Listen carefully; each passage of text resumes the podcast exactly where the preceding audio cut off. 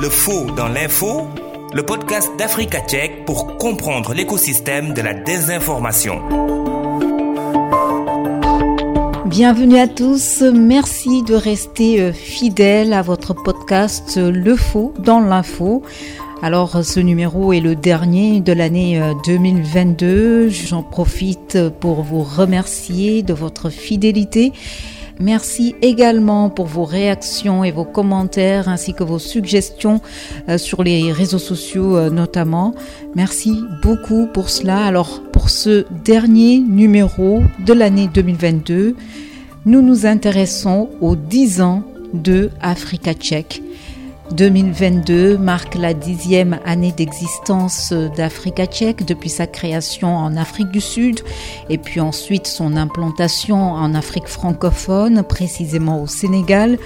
Alors euh, nous aurions aimé euh, pouvoir échanger avec le premier rédacteur en chef d'Africa tchèque au Sénégal, monsieur Hassan Diagne.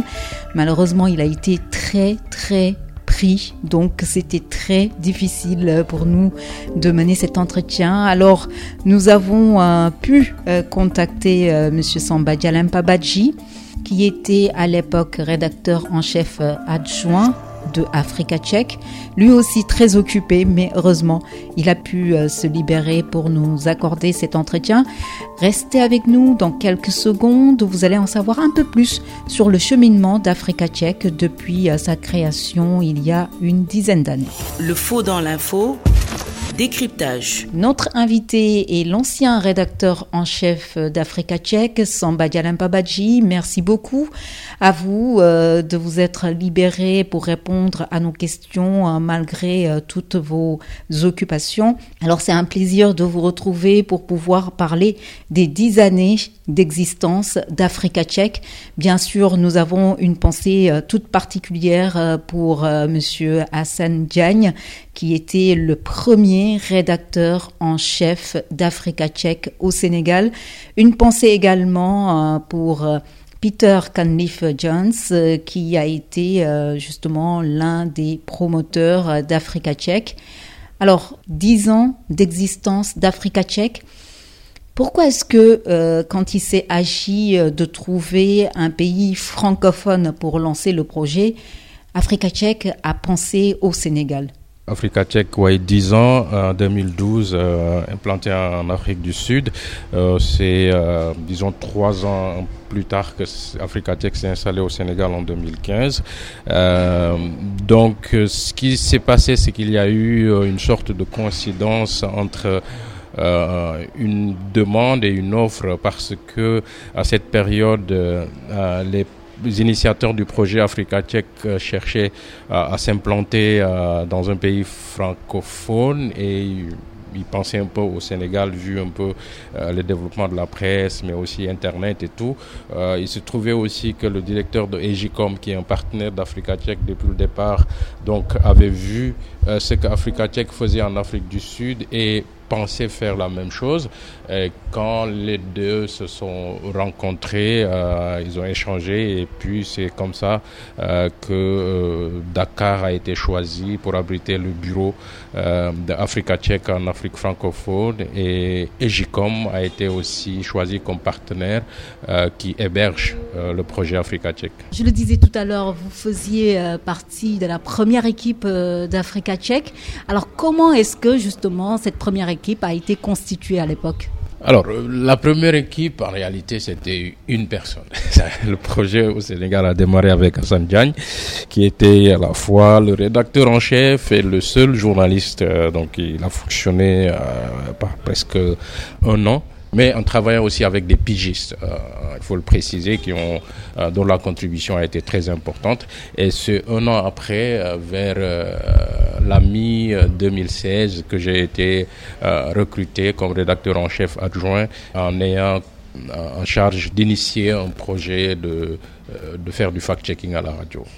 Alors tout de suite, après votre recrutement, vous collaboriez avec Hassan Diagne, le tout premier, euh, sur ce projet. Et donc comment se passait la collaboration avec deux personnes seulement pour faire du fact-checking au Sénégal? Oui, euh, c'est une collaboration qui a été euh, excellente sur le plan professionnel parce que c'était vraiment un projet exaltant. Faisait quelque chose d'assez nouveau, même si Hassan, tout comme moi, étions des journalistes expérimentés, mais sur quoi nous travaillions, c'était vraiment quelque chose de très de très nouveau. Rappelons-le juste que Hassan Diagne, il avait travaillé déjà depuis pas mal d'années pour l'APS, notamment l'agence de presse du Sénégal. Et puis vous, Samba Badji, vous aviez fait également énormément de choses dans les médias au Sénégal, notamment aussi à BBC Afrique. Tout à fait. Et donc nous avons travaillé comme ça, euh, continué à collaborer avec euh, des pigistes. Donc on a essayé de consolider donc ce projet, en faire des choses assez intéressantes, notamment en nous ouvrant à la radio et progressivement aussi, euh, l'équipe a continué à, s'agrandir. Entre-temps, Hassan est parti, donc je l'ai remplacé comme rédacteur en chef et l'équipe a continué à grossir. Alors, c'était le média en ligne, Africa Tchèque, et puis vous vous êtes ouvert à la radio avec une collaboration avec la West Africa Démocratie Radio. comment vous est venue cette idée? Oui, en fait, on est parti d'un principe d'abord que le site Africa Tchèque n'était pas très connu. Faire uniquement des articles de fact-checking publiés euh, sur le site, cela ne nous permettait pas de toucher un grand public.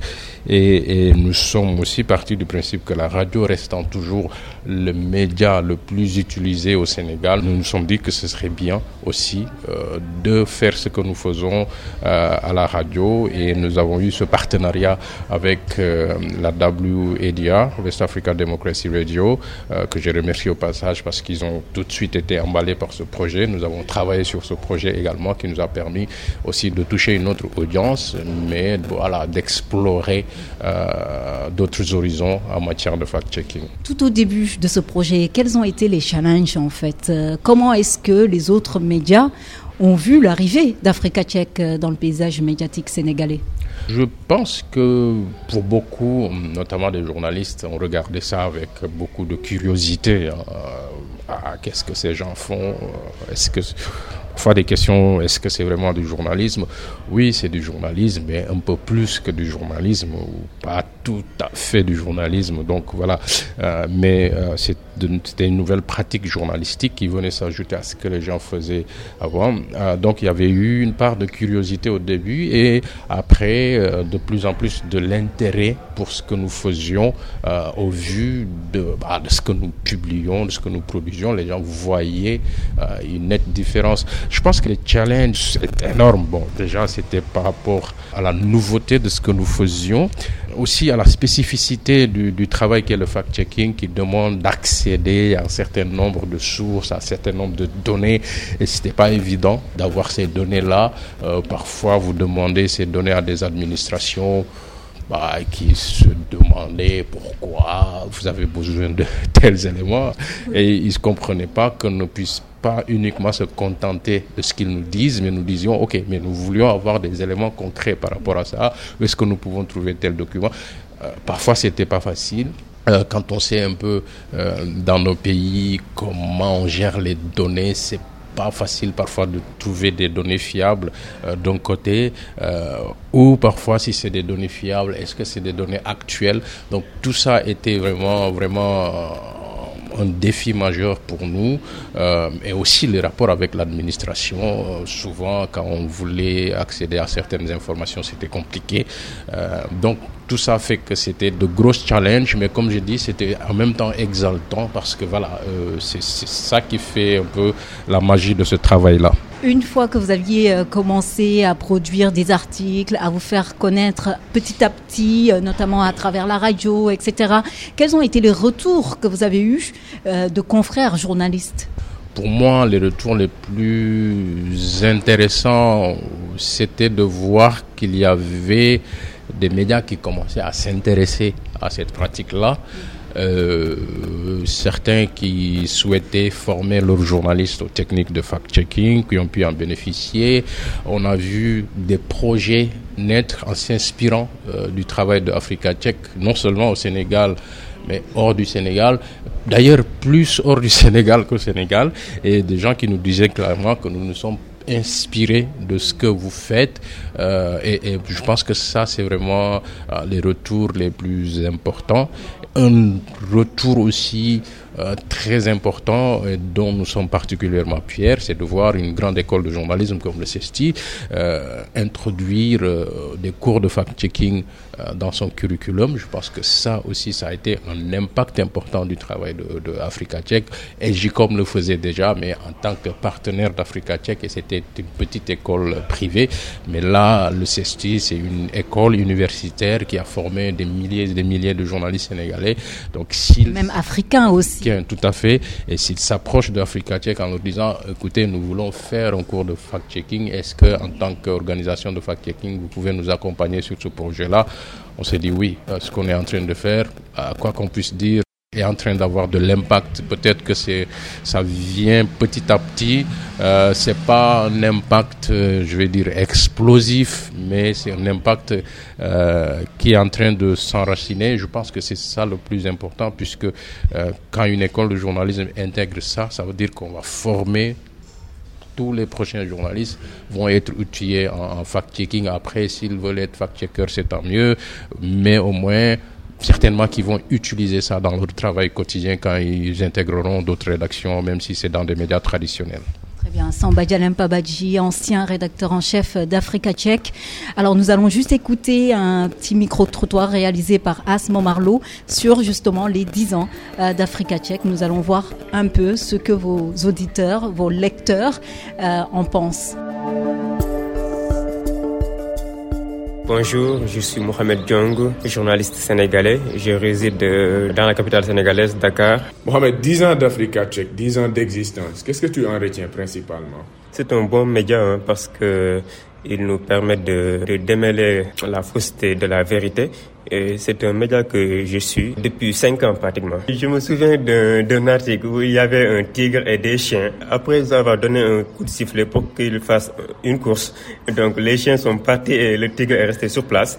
Africa Tchèque a dit que c'était, ce n'était pas vrai. Beaucoup ont ça. Même moi, je cru que le tigre était là en se disant que non, je ne vais pas faire la course avec ces chiens. Heureusement qu'Africa Tchèque a démêlé le, le, vrai du faux. Bonjour, moi c'est Judy Kael.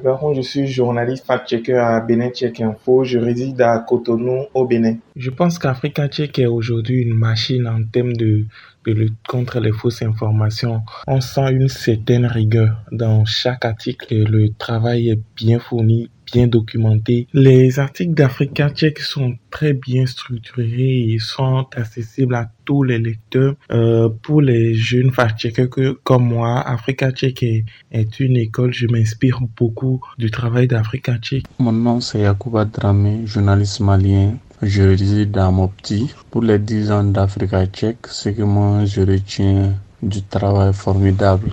Nous remarquons que les autorités politiques, les grands décideurs réfléchissent à plusieurs reprises avant de donner des statistiques ou bien avant de faire des déclarations, ce qui a beaucoup réduit le nombre de fausses déclarations des autorités euh, dans nos différents pays. À ton avis, qu'est-ce que Africa Tchèque pourrait améliorer dans son travail dans cette ère où la désinformation se fait de plus en plus difficile à débusquer? Et Je me rappelle tout juste pendant le, le coronavirus, il y avait des, des, vidéos qui circulaient, des vidéos en Wolof pour sensibiliser. Je pense qu'Africa Tchèque peut renouer avec ça, avec cette tradition, en postant des vidéos, surtout en Wolof, pour pouvoir permettre au maximum de Sénégalais de pouvoir euh, reconnaître le Ce que moi je peux recommander, c'est de demander à Africa Tchèque de continuer à faire le travail qu'il est en train de faire, mais aussi euh, d'appuyer d'autres fact-checkers africains pour qu'ils puissent euh, lutter contre les fausses informations. Et aussi aux chercheurs et aux, journalistes fact-checkers de s'adapter à la réalité du terrain. Je pense qu'Africa Tchèque doit essayer de, renforcer son partenariat avec les petits, les médias qui ont commencé par aller à son école et qui font dans la lutte contre les fausses informations. Il faut et que Africa Tchèque les aide en termes de formation en termes également, pourquoi pas d'accès aux sources, parce que le, le gros problème aujourd'hui, c'est l'accès aux sources. Africa Check a déjà fait 10 ans et a de carnets d'adresses très riches et qui pourraient beaucoup plus aider ceux qui viennent de commencer. Merci beaucoup à Asmo Marlowe qui a recueilli ces réactions hein, de confrères notamment euh, concernant les dix années d'existence d'Africa Tchèque. Samba Dialem Babadji, ancien rédacteur en chef euh, de Africa Tchèque. Nous poursuivons donc euh, cet entretien. Alors tout à l'heure, vous nous évoquiez euh, le fait que le CESTI, une école qui est connue dans la sous-région, qui forme des Sénégalais, mais également qui forme des Africains en journalisme et intégrer la vérification des faits dans son curriculum, c'est qui a été un un pas en avant, en tout cas pour le travail d'Africa Tchèque qui a été précurseur de la vérification des faits euh, au Sénégal et en Afrique. Les débuts ont été compliqués, difficiles dans la mesure où vous étiez déjà une seule personne, Kassan Diagne, et puis ensuite vous étiez deux avec vous, euh, Samba Dialem qui êtes venu en appoint à, à Diagne. Alors progressivement, vous avez recruté d'autres personnes, des journalistes, des chercheurs, etc. Donc comment s'est fait la formation des personnes qui ont été recrutées Alors, je pense que ce qui est intéressant, c'est que euh, quand nous intégrons de nouvelles personnes, nous, c'est une sorte de formation par la pratique. Voilà. Euh, on met tout de suite les gens dans le bain, on met sur des cas concrets euh, de sujets de fact-checking et on travaille ensemble sur ce sujet. Et on les met en avant, ils vont travailler, mais on leur montre progressivement qu'est-ce qu'il faut faire, qu'est-ce qu'il ne faut pas faire. On leur explique un peu les règles à suivre euh, en matière de, fact-checking pour respecter un peu euh, les, les, les, codes de conduite euh, qu'Africa Tchèque a signé en tant que membre de l'IFCN, qui est le réseau mondial de, des organisations de fact-checking, mais aussi respecter les règles éditoriales de Africa Tchèque, mais les règles éditoriales applicables au fact-checking. Donc euh, ça s'apprend très très vite, euh, disons, euh, c'est vrai que euh, en amont, nous regardons bien le profil des gens que nous, que nous recrutons, qui vont intégrer l'équipe, mais dès qu'elles sont là, on les met dans toutes les conditions possibles pour qu'elles fassent le travail le mieux possible. Bon, on, on ne fait pas d'un côté d'abord la formation, ensuite après vous avez formé, vous commencez à travailler. Non, euh, je pense que on a trouvé une formule qui pour nous est, assez pratique. C'est tout de suite, vous êtes dans le bain et vous apprenez en travaillant sur vos sujets. Et puis également dans cette formation, euh, il y a le CESTI, il y a l'équipe d'Africa Tchèque, mais aussi il y a toutes ces équipes en Afrique, vous le disiez tout à l'heure, euh, des médias africains qui s'intéressent au travail de vérification des faits et qui font appel Africa Tchèque pour se faire former également. Alors vous avez réussi également à implanter Africa Tchèque dans, plusieurs pays. Comment s'est passé euh, justement tout le processus euh, de création d'un réseau carrément euh, de fact-checkers africains? Africa Tchèque s'est un peu inspiré de ce qui s'est fait au niveau mondial, mais en, en, partant également du principe qu'il y y a des réalités spécifiques en Afrique dans la pratique du fact-checking qui fait que on a peut-être besoin d'avoir une structure qui va regrouper euh, ceux qui font du fact-checking euh, sur le continent. D'abord, euh, ce que Africa Tech a fait aussi, c'était d'accompagner certaines initiatives de création d'organisations de fact-checking telles que au Burkina, au Bénin, euh, euh, dans d'autres pays euh, comme au Zimbabwe, dans les pays anglophones, au Nigeria également.